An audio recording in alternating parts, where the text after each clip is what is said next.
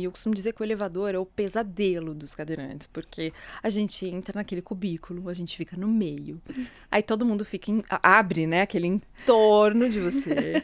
Aí começam os olhares, aí de repente começam as, os rostinhos a caírem para o lado, quase uma lágrima escorrer.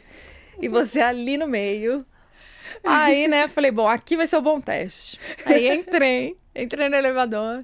Aí começou, aí uma senhora, aí começa, né? Começou a me olhar, me olhar, me olhar. Eu falei, puta, daqui a pouco ela vai inclinar o rostinho, vai em fazer. Três, dois, dois um, vai cair uma lágrima. aí a hora que eu saí do elevador, ela pôs a mão assim no meu ombro, ela falou assim: Eu adorei a forma como você coordenou as cores da sua roupa.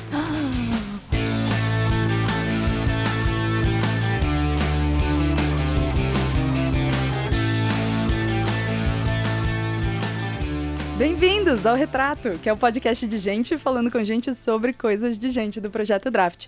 Eu sou a Rafaela Carvalho, sou editora de conteúdo do Draft e hoje quem está à minha frente é a Michelle Simões. Olá, Michelle, seja bem-vinda. Olá, prazer estar aqui com você. Prazer, ouvintes. Muito bom, apertaria a mão de todos vocês, se pudesse, porém é um cumprimento só em áudio. uh, a Michelle é, é, consultora de estilo e ela é idealizadora e criadora da plataforma Meu Corpo é Real. Ela se tornou cadeirante há alguns anos e depois de sofrer um acidente e ela está aqui para contar pra gente um pouco dessa história dela de autodescoberta e de todos os dias conhecer um pouquinho mais dessa nova versão de si, né? Exatamente. É, eu falo que eu, eu, acabei trocando de corpo do dia para noite e nessa houve um processo de desconstrução e ainda um processo de desconstrução que acontece todos os dias. Ai, maravilhoso. É muito, muito bom que você esteja aqui. Você está aqui, inclusive, por indicação da Ludmila Rossi, que já Sim. apareceu no retrato, né? Que é uma pessoa maravilhosa que me ensina muito. Ah, ela é uma figura. Ela, ela literalmente mostrou a língua para mim durante a nossa gravação. é a cara dela fazer isso. eu falei, nossa, é a primeira vez na vida que eu fico feliz que alguém mostrou a língua para mim. Mesmo se fosse a primeira série, eu ia ficar muito feliz. Eu adorei a parte do alface, que eu falei, olha, ela nunca fez isso pra mim. É verdade, tirar alface com dente. Fiquei com um pouco de ciúme. Mas agora, agora a gente pode fazer a mesma coisa, você contar umas histórias que talvez ela não saiba. Ah, então beleza, combinado. uh, pra gente começar, Michelle, é, queria que você me contasse um pouquinho do início dessa sua nova vida, né? Como que foi, em que ano que você sofreu esse acidente, qual foi o tipo de lesão que você teve e do que que você se lembra desse momento da sua vida, assim, logo antes do, do seu acidente e como que você percebeu que, putz, é uma nova realidade. Tá. Bom, eu tinha acabado de me graduar em design de moda lá no Paraná, na UEL. E eu vim para São Paulo para trabalhar na área. Eu queria muito seguir para a parte de revista, parte de comunicação em moda, sempre me atraiu muito. É, eu sempre acreditei que a moda ela tinha um poder de, de, de experienciar coisas novas, sabe? Não só roupa. É, e aí eu vim para cá, eu estava quase dois meses, menos do que isso, eu sofri um acidente de carro, onde eu tive uma explosão raquimedular. É, então eu quebrei o externo, eu quebrei três vértebras, foram esmigalhadas no acidente, quebrei costela, enfim, foi um estrago grande. Uhum. É, e eu fiquei internada durante três meses. E eu falo que ali, por isso que eu falei, eu troquei de corpo do dia para noite. Então, se num dia eu tinha plena autonomia e, e, e poder de escolha, tipo, eu quero fazer isso, eu vou fazer isso, isso simplesmente foi abortado. E, e interessante que foi assim, do, no, você estava envolvida no mundo da moda como uma recém-graduada, e a gente estava até comentando antes de você gravar, né? Quando a gente acabou de se formar, é aquela sensação de o mundo é meu, as possibilidades são infinitas, e você, depois desse acidente, percebeu primeiro que o mundo não é acessível para pessoas como você, como essa sua nova versão agora, e que esse mundo da moda, na verdade, você fala que você ficou órfã de profissão, né? Sim. Como é que foi isso? Então, é, eu tive esse processo, né, de, de primeiro, que corpo é esse? Porque o primeiro choque foi a hora que eu cheguei na minha casa, fui abrir meu guarda-roupa e pá! Colocava as roupas e eu não entendia, tudo ficava horrível. Só que eu não conseguia entender porque simplesmente eu nunca tinha sido apresentada para essa realidade. Eu nunca tive em aula é, nenhum tipo de iniciação a um corpo que não fosse alto e magro. E até então, até eu sofrer o acidente, eu fazia parte desse padrão hegemônico da moda. Né? Então, alta, magra, branca, cabelo liso, tava ali, tudo certinho, né? E aí eu fui parar no extremo oposto.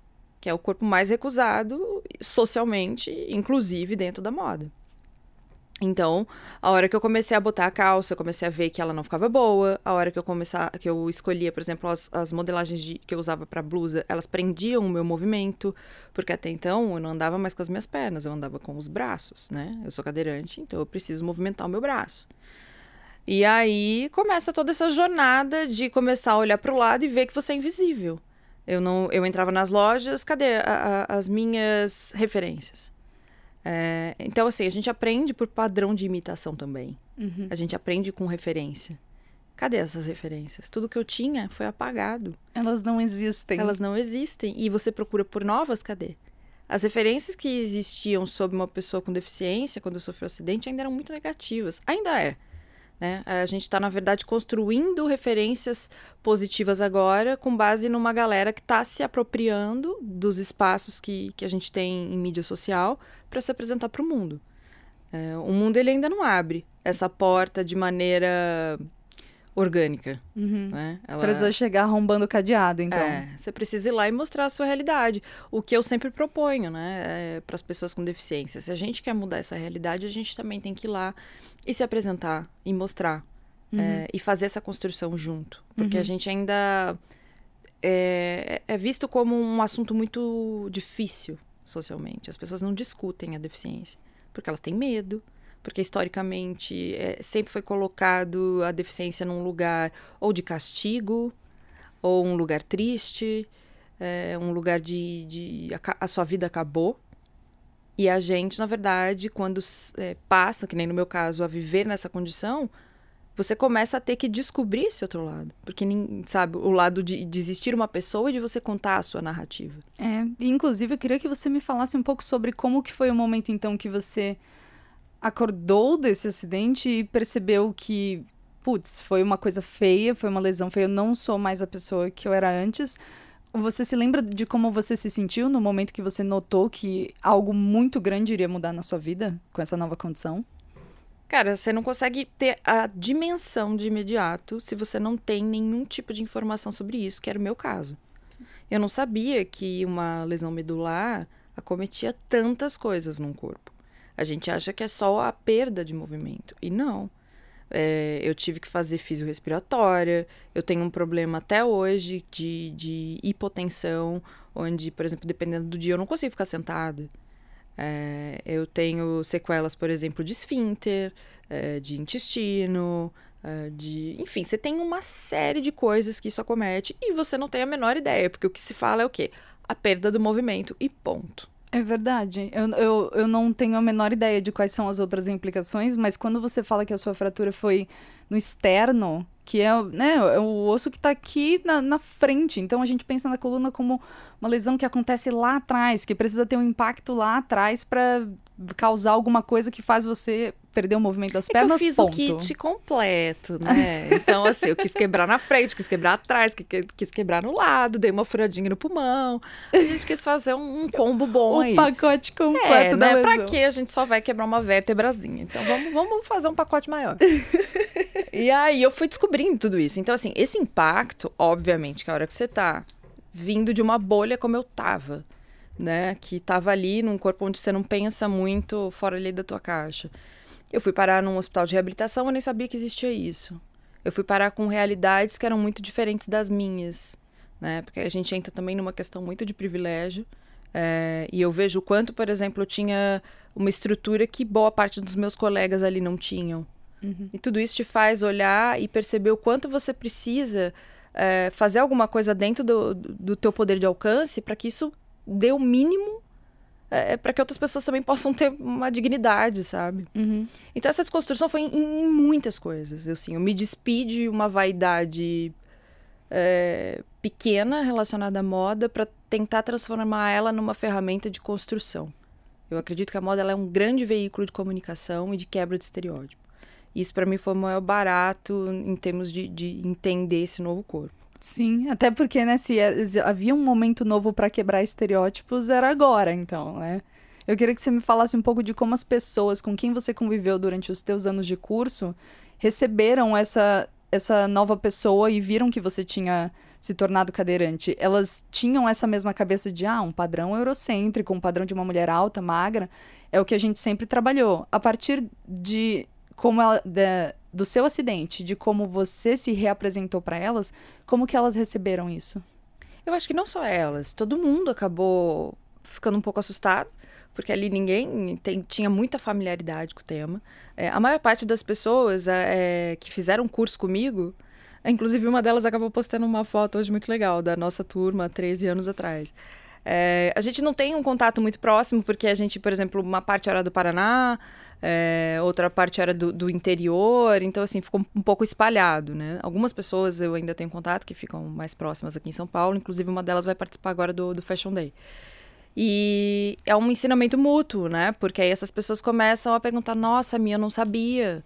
Eu não sabia que, que você, você tinha dificuldade agora para colocar uma roupa. É, e, por exemplo, em termos de amizade, em termos de família, todo mundo que eu conheço acaba aprendendo que o quê? A ter um olhar inclusivo. Porque aí você fala, ah, eu vou fazer o meu aniversário no bar tal. Puta, não olhei se tem rampa. Puta, não sei se tem banheiro adaptado. Às vezes você não precisa nem apontar isso, né? A pessoa já liga o alerta. Exato. Ou eu tenho que perguntar: você uhum. sabe se tem acessibilidade? Aí a pessoa não sabe nem, às vezes, direito o que, que é, né? Mas o que, como assim acessibilidade? É, que, aliás, é uma outra descoberta, né? que, é, que eu falo que as pessoas, assim, a acessibilidade é, é, ainda é algo muito subjetivo. As pessoas falam assim, tem, tem acessibilidade. Só tem um degrauzinho para entrar ali no banheiro.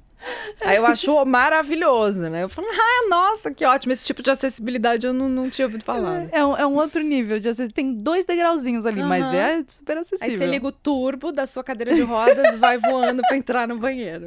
Você levanta, é um jetpack, assim. Exato. As pessoas acham que pensam que a gente tem algum tipo de motor ali escondido. e eu queria então que você me falasse agora, Michelle, também sobre é, como que foi essa descoberta do mundo da moda, porque uma coisa que me impressionou muito, duas coisas, na verdade, foi, é, primeiro, uh, o argumento da Ludmilla para te trazer aqui, que foi, ela disse, meu, ela percebeu que os catálogos de moda não fotografam pessoas sentadas. Essa é uma coisa que, quando ela me disse, meu cérebro explodiu, porque eu falei, nossa, eu nunca prestei atenção nisso. E a outra coisa é você ir às lojas e ir aos lugares e perceber que agora você entalava nos corredores e que as araras eram muito altas e que, na verdade, você estava não só órfão de profissão, mas dos lugares onde você podia buscar suas referências de moda também, né? Me conta mais sobre Sim. isso. Nada é, nada é pensado para uma pessoa com deficiência na moda. A gente está construindo isso agora. Então começa desde o momento em que você vai escolher uma peça. E essa ergonomia ela é totalmente diferente em alguns casos. É, você está falando de, de um público que é muito extenso, que tem uma interseccionalidade gigantesca. Então começa por aí. É, você tem que pensar ergonomicamente, muitas vezes que determinadas peças talvez não fiquem boas para você, porque ela foi projetada para uma pessoa que fica em pé. A hora em que você começa a notar é, que você não tem acesso a essas informações também é meio assustador. Por exemplo, quando eu entrevisto pessoas com deficiência visual, o repertório de moda delas é zero porque elas são tão apagadas do social que ninguém nunca pensou em construir acessibilidade para que essa pessoa pudesse ter poder de escolha. Então, a maioria das vezes, uma pessoa com deficiência visual vai estar tá, escolhendo uma roupa com base no que o irmão achou que é legal, a mãe, o namorado. Porque é, geralmente essas pessoas não entram sozinhas nas lojas, porque existe o outro lado também de um despreparo por parte do vendedor em não saber como atender, em ficar assustado, em nossa, tipo, meu, vai embora logo porque eu tô nervoso por não saber como te atender. Uhum. Então, assim, é, a experiência de compra para pessoas com deficiência no mercado de moda ainda é terrível. É, quando você fala, por exemplo, até em e-commerce, também não está preparado. Por quê? Porque você precisa ter essa acessibilidade, por exemplo, uma pessoa cega. Como que ela enxerga é, o que está ali numa camiseta? A camiseta tem estampa. As marcas não colocam essa descrição ali. Né? Ela do que está escrito, uma frase, Exato. uma cor, né? Uhum. Exatamente. É, e, por exemplo, dependendo dessa estampa, se eu estou sentada, essa estampa corta. E são pequenas coisas que as pessoas não percebem. É, o quanto isso faz falta no dia a dia. Inclusive no sentido de ter é, novas propostas que possam olhar para esse corpo. Né? Então eu faço isso muito no, na minha mídia.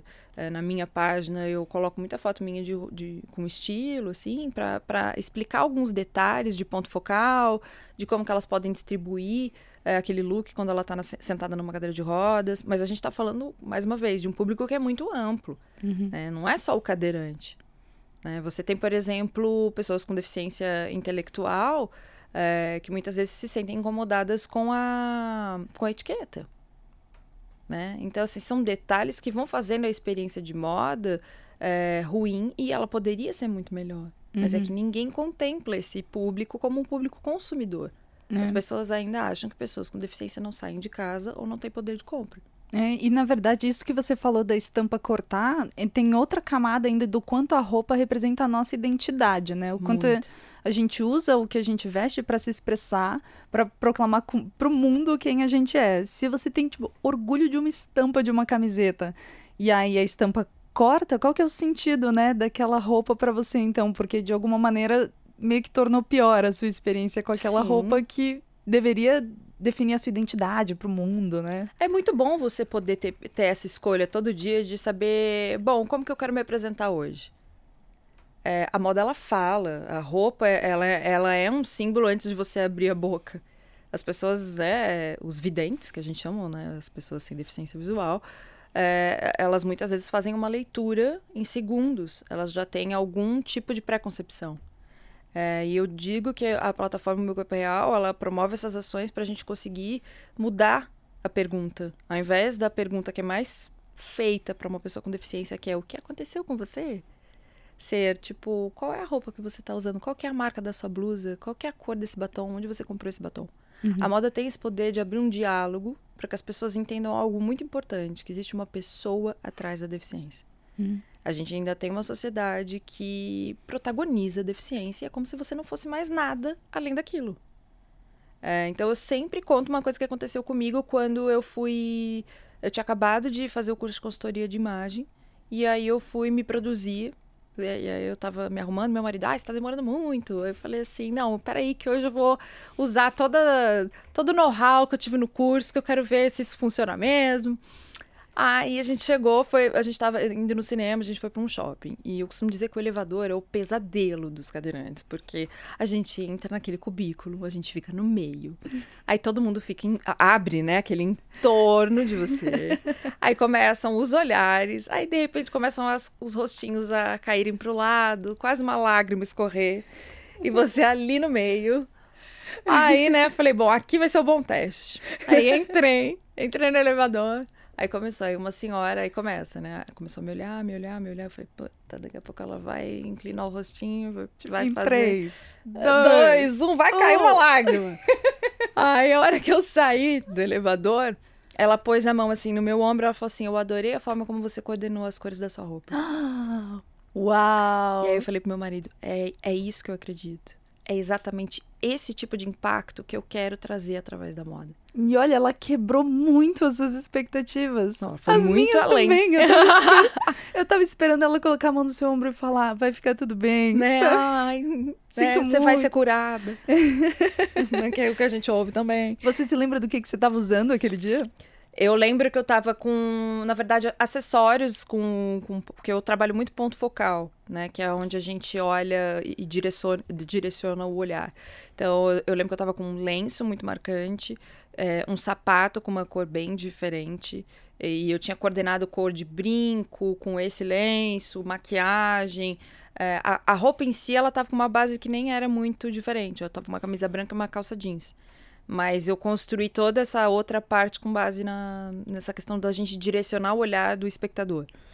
É, e a potência disso é muito grande. Porque hoje é, é, aquele tal negócio, eu chego nos lugares, as, as pessoas elas prestam muita atenção na roupa que eu tô. Para elas entenderem e, e, e, e, que eu sou uma pessoa ali. E elas começam a me fazer outras perguntas. Quando você necessariamente assume uma, uma postura onde a deficiência é protagonista, as pessoas automaticamente vão se direcionar geralmente à, tua deficiência. E é isso que eu quero mudar. Ela é parte da narrativa, ela não define quem eu sou. E isso é muito difícil para as pessoas entenderem ainda. Então a moda ela pode ser um agente transformador nesse sentido. Uhum. E como é que foi então nesse, nessa caminhada para chegar à autonomia? Você disse que levou em torno de sete anos para conseguir ter autonomia de empurrar a própria cadeira, se deslocar por Sim. conta própria. Eu queria que você me falasse quais que foram alguns momentos marcantes desse progresso que você fez até chegar a essa autonomia. Cara, eu acho que o primeiro foi no intercâmbio, né? Eu tinha um projeto chamado Guia do Viajante Cadeirante. Ele foi a primeira briga que eu comprei. É, porque é isso, assim, você ter uma deficiência no mundo de hoje, se você quiser viver plenamente, você vai ter que quebrar é, fronteiras, assim. E eu tinha o sonho de fazer intercâmbio e eu fiquei quatro anos sem conseguir sentar é, tendo que, enfim, fazer uma série de, de tratamentos para eu conseguir fazer isso. Depois disso, né, é o passo a passo. Você vai conquistando novas coisas. É, até eu falo que o primeiro dia que eu consegui me vestir sozinha foi muito marcante para mim. Que eu fui. Sempre o meu namorado, que hoje é meu marido, ele ia me buscar. Era aquela coisa, ele tinha que subir, me ajudar a colocar roupa. É, porque por causa disso, a minha lesão era muito alta, durante um bom tempo eu não tinha equilíbrio de tronco, então tudo era muito demorado. E esse dia eu lembro que eu projetei tudo. E aí eu falei assim: você vai me buscar lá na garagem. É, e ele tem certeza? Eu tenho. E eu lembro dessa construção. De me olhar no espelho, de escolher, de me reconhecer bonita, estando sentada, que era uma coisa estranha para mim. Porque eu sempre fui uma mulher é, alta que usava salto da noite pro dia eu não posso mais usar salto, porque meu pé é mole. É, a, a forma como eu distribuo a roupa é totalmente diferente. Agora eu fico sentada. Agora eu fico corcunda, porque eu tenho essa lesão alta nas costas. Então, assim, tudo que eu colocava eu não conseguia entender como construir aquilo de uma maneira que eu me reconhecesse bonita novamente. E não tinha referência. E esse dia eu fiz essa construção. E eu me vesti sozinha. E, e todo esse processo foi muito especial. E a hora que eu cheguei ali, encontrei com ele, ele falou: Ai, você tá linda. É, foi muito, muito legal.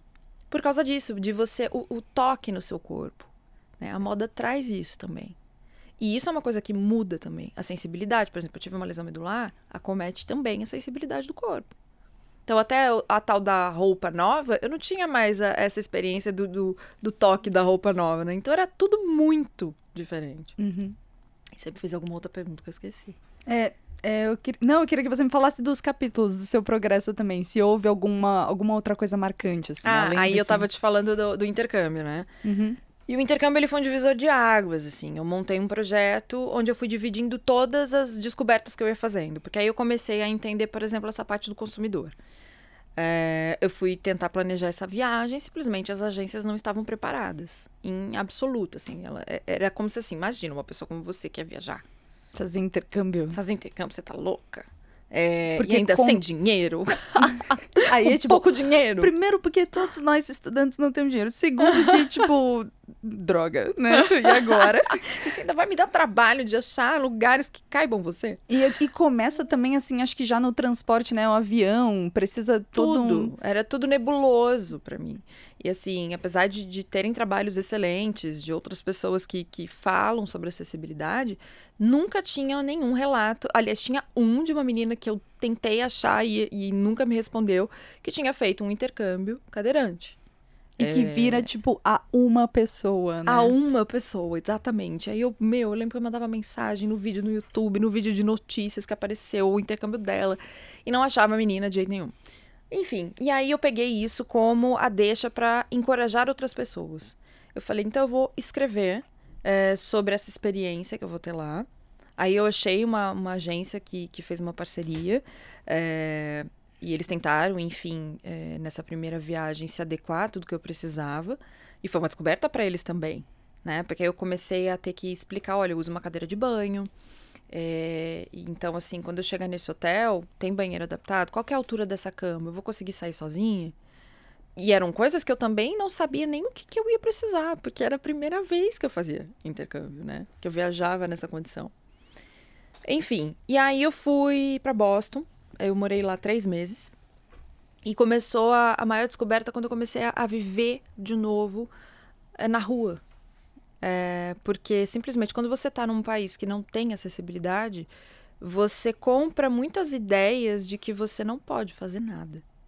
porque você não existe socialmente. Uhum. E lá, quando eu tinha o mínimo, que era a calçada, é, eu comecei a, a, a, ter de novo, me reconhecer como pessoa. Então, assim, o vento das pessoas passando. Eu não estava mais em um quadrado.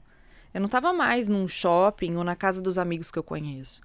E eu precisava, por exemplo, enfrentar alguns desafios e eu me propus a fazer isso. A ideia do intercâmbio era essa. Então eu lembro a primeira vez que eu quis ir para a escola sozinha, porque assim, o Thiago, ele foi comigo. É... ele passou os dois primeiros meses e o último mês eu passei completamente sozinha. E agora você imagina, sete anos você tá totalmente dependente Todo mundo te dando assistência. É. E aí você vai e escolhe o quê? Fazer um intercâmbio, ficar sozinha num lugar que você não domina a língua, numa cultura americana. Uau! E aí foi uma desconstrução absurda, porque aí eu fui, aí eu lembro, por exemplo, de uma rampa gigantesca, eu com esse problema de pressão. E aí eu, eu, eu falava, cara, eu vou ter que subir isso aqui sozinha.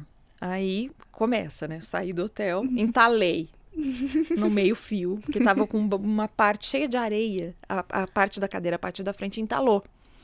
E era uma via expressa. Eu falei, pronto, meu primeiro dia de aula, vou morrer aqui. Que maravilha, né? Essa, esse banco de areia é minha nova residência. Nossa, né? Vou morar aqui durante alguns tempos, né? Até alguém vir me resgatar. Só que, cara, o meu santo é muito forte. Passou um carro, aí uma mulher parou. Ela falou assim: que estupidez, que absurdo, você quer ajuda? Eu falei, ai, quero. Ela, você quer que eu te ajude aí até onde? Eu falei, não, só atravessa a rua, daqui pra frente eu vou. Porque era isso, aquilo para mim era tipo, meu, eu preciso comprar a minha liberdade e eu vou ter que estabelecer quais são os meus limites. Porque isso acontece muito com pessoas com deficiência. É, são estabelecidos limites com base em, num, num senso que não existe, né? Porque assim, cada pessoa é uma pessoa. E você acaba obedecendo aquilo. É, realmente, eu não posso. Não, você precisa começar a entender se você pode ou não. É, não é uma linha que traçam para você, né? Você que tem que Exato. descobrir. E assim, um cadeirante tem uma necessidade que o outro não tem. Não é todo mundo igual. Então eu comecei, foi o primeiro start ali. Tipo, eu vou precisar entender até que ponto eu consigo fazer algo. Aí eu fui, aí eu lembro que eu tava, nossa, aí eu toda hora eu parava nessa rampa, né, para subir até o metrô. Aí nisso tinha um, um senhor, ele falou: "Você quer ajuda?" Eu falei: "Não". Quase morrendo. Aí eu continuei lá subindo. Aí ele, você não precisa mesmo de ajuda? Aí eu, não, pode deixar. E a hora que eu subi, aquilo me deu uma força gigante. Porque eu entendi que, assim, independente do número de vezes que eu tivesse que parar, se eu continuasse, eu seria capaz. Seria no meu tempo, nas minhas condições. Mas tudo bem. Nossa, Entendeu? isso é uma lição que vira uma metáfora para a vida, então, também, né? Exato. Né? E é tudo assim, eu acho que não é só para uma pessoa com deficiência, eu acho que é para todo mundo. É, a gente vive ainda muito com base numa, num feedback do, do mundo sobre o que a gente pode ou não fazer. E na verdade, a gente é todo mundo diferente, cara. E você vai ter que entender a sua forma de viver plenamente a tua vida. É. Né? Até para buscar o, o, pertencimento que você falou que foi tão importante para você, né? Sim. Quando você falou do vento das pessoas na rua, é uma coisa que é tão ordinária para quem sempre teve isso à própria disposição, assim, né? Exato. né? For, eu, acho que eu queria que você me contasse um pouco mais dessa sensação de pertencimento, de ver que você, a partir do momento que você notou que o mundo podia ser seu no seu tempo, com as suas limitações, mas que você era capaz de impor isso, e aí então pertencer ao mundo sendo fiel a você mesma, como que foi essa descoberta, assim, de, nossa, eu não, eu não preciso só me encaixar, eu posso pertencer a isso aqui da forma que eu sou? Cara, aí eu meti as caras, né? aí eu fui para cima, porque eu sou uma pessoa mega empolgada e eu adoro um desafio. Ai, não percebi. Né, imagina. e aí, cara, meu, foi muito doida, assim, essa viagem, porque aí foi, foi uma descoberta em tudo. Sala de aula, eu falava, cara, ninguém vai vir falar comigo as pessoas já não falam comigo nunca, porque elas têm medo. Imagina, outra cultura. Só que tem o outro lado da história. Eu falo pra caceta, né? Então eu falei, cara, quer saber? Tipo, eu vou me jogar. E acabou que eu falei que eu virei a tia Augusta do, do intercâmbio. Porque, meu, eu fiz muito amigo. E eu sou muito mãezona. Então eu olhava pessoas, por exemplo, que chegavam tímidas, na escola, eu meio que recepcionava pra, pra tentar, tipo, sabe, não, vem cá, porque eu entendo muito como é que é esse outro lado. Uhum. E aí, por exemplo, tudo que a gente ia fazer, todo mundo vinha até mim. Michelle, o que a gente vai fazer hoje? Era muito engraçado. é, eu falava, cara, não, não, tipo, zero chances de eu e o Thiago sairmos sozinhos. Era sempre, tipo, numa rampa de gente. E aconteceu algo muito legal, né? É, no meio de estudo tinha um, um, um, dos estudantes que ele tinha uma deficiência auditiva. E a gente fazia prova. E ele meio que. Fico, ele era muito tímido. E ele, obviamente, se aproximou de mim. E todas as vezes em que a gente ia fazer prova, eu comecei a notar que as notas dele eram baixas. Só que ele falava muito bem e ele sabia muita coisa. Eu falei, cara, ele é muito melhor que eu. Eu não tô entendendo porque a prova ele não vai bem, a prova oral. Aí um dia ele falou assim: não, é porque o áudio é muito baixo. Aí eu falei: você nunca falou isso? Não. Eu falei: então a gente vai agora lá embaixo e a gente vai falar. Ah, mas é agora. E aí a gente desceu. E é uma coisa simples, mas é aquele tal negócio do pertencer, uhum. né? Ele tinha vergonha e por ser ali uma pessoa diferente e de entender que aquilo era uma necessidade para ele e tá tudo bem, porque assim, só aumentaria o volume. Isso uhum. não, não, dificultaria nada para as outras pessoas. Uhum. E a gente foi, eu falei com a diretora, eu falei, olha, ele tá aqui, eu trouxe ele, eu falei, conta pra ela, não sei o quê. É, e isso trouxe uma puta mudança para ele, ele começou a melhorar muito nessas provas, né? Uhum. E é isso, só que assim, geralmente para você, você pertencer, você precisa ter acesso e você precisa ter acolhimento. Uhum. E nem sempre isso acontece. Por isso que eu falo que a inclusão também tem que haver o, o outro lado, onde tenham pessoas que estejam dispostas a olhar aquilo, não de uma maneira tipo, ai, que dó. Não, é numa maneira de tipo, vamos nos relacionar. Tudo bem que é diferente. Pergunte. Uhum. Pergunta pra pessoa. Eu falo que assim, pessoa mal educada tem com e sem deficiência, gente. Sabe? Uhum. É, mas essa construção tem que ser feita. As pessoas precisam começar a perguntar. Porque senão vai ter sempre aquela barreira do desconhecido onde ninguém se toca. E é um tabuzão, assim. Né? Exato, é o silêncio, é o elefante branco ali na sala. Uhum. É, então, assim, como eu tipo, tenho essa facilidade de falar, isso me ajuda. Mas, por exemplo, tem relatos, assim, de, de pessoas que me mandam mensagens é, que eu falo, cara, a gente tem que mudar isso. Uhum. Sabe? Pessoas que têm vergonha. O Lance, por exemplo, a gente lançou uma campanha agora, que é o Amor Fati, dentro da plataforma, para discutir sexualidade. A gente tem o fio condutor da moda, né? Esse foi através de um ensaio com mulheres é, de lingerie, onde a gente quis trazer essa abordagem. Porque simplesmente existe, por exemplo, uma mania de achar que pessoas com deficiência são crianças, muitas vezes, ou existe uma objetificação. Ou existe o outro lado de pessoas extremamente é, vulneráveis, é, porque existem histórias cruéis de pessoas que, por exemplo, ah, apostam, ah, duvido que você vai e fica com, com uma pessoa que tem uma deficiência. Uhum. Sabe? É, então isso causa um medo, uma barreira, e essas pessoas se recolhem. Então, a gente precisa discutir a tal da interseccionalidade dentro da deficiência. Uhum. Isso é muito importante. Para que um dia a gente consiga ter esse pertencimento. É um pertencimento como, como o que você descreveu para mim também antes da gente gravar, que é para os nossos ouvintes não sabem, mas a Michelle toca bateria.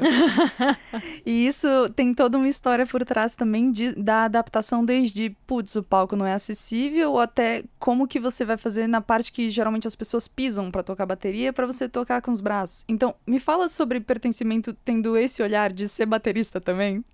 Então, aí vem, né, é, essa coisa de vamos desbravar, né? Então, eu tinha muita vontade de aprender mas eu achava que não era possível. Aí uma amiga minha, é, ela estava com um projeto e ela jogou de brincadeira ali no Facebook, ah, mulheres que queiram fazer parte de uma banda, que tenham interesse em aprender a tocar um instrumento, coloca o seu nome aqui, blá blá blá. Aí eu fui lá, né, brincando, meio que tipo, ah, vou falar. Aí eu falei, ah, eu quero bateria. Mas eu jurava que, tipo, imagina, né, quem que vai topar essa doideira? E nisso, meu professor super comprou a ideia e ele, cara, ele construiu o método, a gente tá, tá junto nessa. Ele vai entendendo todas as minhas dificuldades e adaptando. Então, ele construiu um método para que eu conseguisse tocar bateria. Então, por exemplo, o que as pessoas que tocam bateria fazem com os pés, eu tenho que fazer tudo com o braço. Né? Então, a gente vai aprendendo novas formas de tocar e, e eu acredito muito numa inclusão reversa. Né? Isso fez com que, por exemplo, o outro lado, o lado da escola, começasse a entender as minhas necessidades. Então ele aprendeu uma nova forma de tocar bateria, porque uhum. ele tem que me ensinar. Então assim, ele não usa o pé. Putz! Então, para ele é um desafio também. E eu acredito muito que a deficiência, ela pode ser vista por esse prisma, cara. da prisma expansão, né? Exato, de você otimizar as coisas. Uhum. É, uma das melhores experiências que eu tive foi. Que aí eu, no, no ano seguinte do Guia do Viajante Cadeirante, eu fiz uma parceria num projeto com uma, uma rede aqui de, de turismo, onde eu fui cobrir o Canadá. E aí eu fui para Toronto e Montreal. E eu fui conhecer um restaurante que chamava Onoa, onde as pessoas comem no escuro. O staff é feito de, de garçons com deficiência visual. Então, a hora que uma pessoa vidente entra num lugar desses, ela se torna a pessoa com deficiência. E essas pessoas que são deficientes aqui fora, elas têm todo, o- toda a acessibilidade lá dentro. Então, para elas, tá tranquilo. Meu Deus, eu até arrepiei aqui pensando nisso. Que incrível! Cara, foi muito doido. A hora que eu comi, porque aí eu tava, né? Porque aí eu falei, eu tô duplamente aqui, né? Porque eu não tô enxergando e eu não tenho o meu pé no chão. Meu Deus. Aí, a hora que eu entrei, e tudo escuro, aí eu ainda, né, gosto de pouco de desafio. Eu pedi o menu surpresa. Eu Falei, que maravilha, Michelle. Você, né, você tá, tá maravilhoso aqui. Aí, cara, descobri que eu fico meio boa no escuro, porque eu não conseguia falar inglês. tipo, o cara falava comigo, eu não entendia nada do que ele falava. E era assim, cara, é, a sensação era muito legal, porque eu lembro do gosto. Era muito mais apurado. Eu tocava comida, eu tinha medo de derrubar as coisas. É, então a experiência que aquilo me trouxe foi maravilhosa. É, e aí, por exemplo, direcionando isso para moda, tem um case muito legal da Nike, que é o Zoom Soldier é, acho que é o nome do, do tênis, que eles criaram é, uma adaptação com base na história de um cara que é- ele tinha paralisia cerebral e todas as vezes em que ele tinha que colocar esse tênis, ele tinha que pedir ajuda. E eles fizeram uma adaptação na parte do calcanhar. E esse tênis é usado pelo CEO, porque ele fala que todas as vezes em que ele tem que viajar, é muito mais fácil para ele tirar o tênis com essa adaptação do que ele amarrar e desamarrar o tênis. Uhum. Então é, é, é nesse sentido que eu acho que a gente tem que explorar a deficiência como algo muito maior. Você consegue tornar as coisas muito melhores. É, não, não só uma adaptação, né? Mas uma reformulação do mundo que vai ser melhor para todo mundo. Exato. Todo mundo vai envelhecer um dia. Uhum. né? Então existem é, é, essas questões também que têm que ser consideradas e criativamente dá para você pensar em outras coisas. É, quando você pensa, por exemplo, na parte histórica, a máquina de escrever ela foi inventada para que houvesse a comunicação é, é, é, o ca- do, do cara com a mulher. A mulher tinha uma deficiência visual e eles trocavam cartas. Então ele criou essa máquina para que ela pudesse escrever para ele. Uhum. Então, é olhar por essa ótica, né? O closed caption. Então, assim, existem várias evoluções que foram pautadas para atender deficiências, mas que hoje são usadas para todo mundo. Uhum. É verdade. Até pra gente já encerrando nossa conversa, infelizmente, porque eu queria que durasse umas três horas esse papo. Mas eu queria que você me falasse sobre como é importante você não ser vista como uma inspiração. Porque a gente tenta ver, quando você vê uma pessoa com deficiência que às vezes ainda está em negação com a própria condição, é, ela vira o coitado. E a pessoa que é, consegue, de alguma maneira, desabrochar e, e viver uma nova vida a partir disso, vira um herói, uma inspiração. E você, na verdade, antes de tudo, você quer ser você mesma e usar a sua voz para existir com normalidade, né? Eu queria que você me falasse disso até sendo essa pessoa que as pessoas abordam para tirar dúvida, que não existe esse tabu e que nada disso mesmo assim te torna essa pessoa que deve ser colocada em um pedestal. Me conta mais sobre isso. É, a, a mídia geralmente, é, acho que muito pela falta de contato, ela trabalha a deficiência em dois vieses. Ou é da superação, ou do coitadismo, ou, a- ou também da reivindicação. É, e eu acho que isso, durante um, um tempo, ele serviu para abrir alguns espaços, mas a gente precisa agora permitir que essas pessoas existam. A gente ainda está falando é, de um público que é reconhecido pela deficiência. E a- isso não permite que a gente construa novos papéis sociais. né? É como se essas pessoas não pudessem contar a sua própria história. Ou tivessem, sabe? É sempre aquele argumento pronto. Várias vezes as pessoas me abordam para entrevista. Ah, vou te colocar. Aí eu pergunto: é, é sobre o quê? Ah, é, é histórias de, de, de superação. É, eu acho que existam casos de superação, mas não é isso. A gente não pode se acomodar nessa ideia. Né, de definir a pessoa só a partir do que Exato. falta essa, esse pedaço da trajetória É, dela. não né? é o fato dela ter uma deficiência que automaticamente ela é uma, uma pessoa que é um exemplo de superação. Eu conheço várias pessoas com deficiência. E, e eu acho que essa construção também acaba fazendo com que fique muito cômodo para o social se apegar a essas histórias e não promover mudança nenhuma. Onde uma pessoa com deficiência ela, ela tem que estar sempre se adequando Ela sempre tem que ser um exemplo de superação. não, ela está sempre né? se adequando à sociedade que não, tem, que não atende a ela. Uhum. Então, assim, até que ponto é bom você ficar sempre enaltecendo essa superação e não promover mudança nenhuma, Uhum. Sabe? Então, assim, a gente precisa permitir que as pessoas contem as suas próprias histórias. E elas têm muito mais a falar do que só isso. Uhum. Existem muitas mudanças promovidas por essas pessoas Uhum. sabe? Pessoas e, e explorar essas potencialidades. Porque todos os momentos em que você recebe um parabéns porque você está na balada, porque você conseguiu abrir a porta do elevador sozinha, só só deixa claro quão capacitista ainda é a nossa sociedade. Uhum. Que sempre enxerga uma pessoa é, com deficiência como algo que tá indo, puxa, você tá aqui, nossa, além da expectativa. Por quê? Porque nas entrelinhas se supõe que uma pessoa com deficiência não possa fazer nada e muito menos ser feliz. Uhum. É como se ela falasse, né? Ah, você não pertence a esse lugar, mas o fato de você ter chegado aqui mostra que, nossa, talvez você pertence porque você brigou com o mundo pra alcançar esse mundo. Exato. E não precisa ser uma briga com o mundo, né? Pode ser só o mundo falando: Oi, vem, vamos junto. E né? entenda, são pessoas, então assim, talvez uma não consiga, a outra consiga, o que é bom pra uma não é bom pra outra. É disso. A gente precisa trazer as pessoas antes da deficiência. E esses discursos prontos só perpetuam um posicionamento estagnado, onde a gente não consegue avançar. Uhum. Isso em todos os sentidos. Em mercado de trabalho, em relacionamento, eh, em, em autonomia, em vivência, em qualidade de vida. Uhum. Isso acaba não existindo. Por quê? Qual, é- qual que é o principal acesso que as pessoas que não convivem com uma pessoa com deficiência têm em relação a esse público? A mídia. Uhum. Então, enquanto a gente ainda tiver uma mídia que trabalha só esses dois pontos, a gente não vai conseguir é, informar essas outras potências. E a gente precisa disso. Ah, inclusive encerra pra gente falando do Fashion Day, pra gente conhecer um pouquinho mais. Ah, tá. Bom, o Fashion Daily faz parte de uma das ações da plataforma, né? A plataforma se chama Meu Corpo é Real. é, e a gente promove ações para educar o mercado e estimular que a moda consiga abarcar corpos com deficiência. Um desses, é, dessas, uma dessas ações é o Fashion Day Inclusivo, onde a gente faz uma vez por ano uma ação nos hospitais de reabilitação. A gente já está indo para a sexta edição.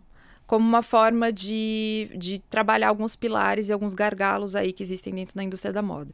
Então, a gente trabalha tanto eh, a educação das marcas, porque a gente envolve elas nesse circuito, os profissionais e as pessoas com deficiência, para um dia voltado a informações de moda e beleza. Então, a gente começa, por exemplo, a gente vai fazer agora, na segunda-feira, eh, na, na Fundação Dorina, no Rio. A gente começa com uma palestra de automaquiagem, onde elas vão aprender a se maquiar. É a Fundação Dorina no Rio, para quem não sabe, reabilita pessoas com deficiência visual.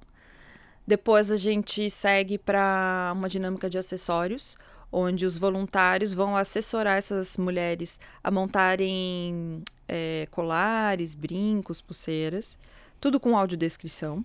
Depois a gente vai ter uma dinâmica de, de styling, onde a gente vai tirar umas fotos. E por último, essas fotos vão, vão ter uma audiodescrição atrás para que elas consigam eternizar essa memória. E o legal é que existe uma troca muito grande, porque a gente fornece informação de moda para essas pessoas, mas também o staff faz uma construção, faz uma imersão lá dentro, Uhum. para aprender e depois aplicar no seu dia a dia.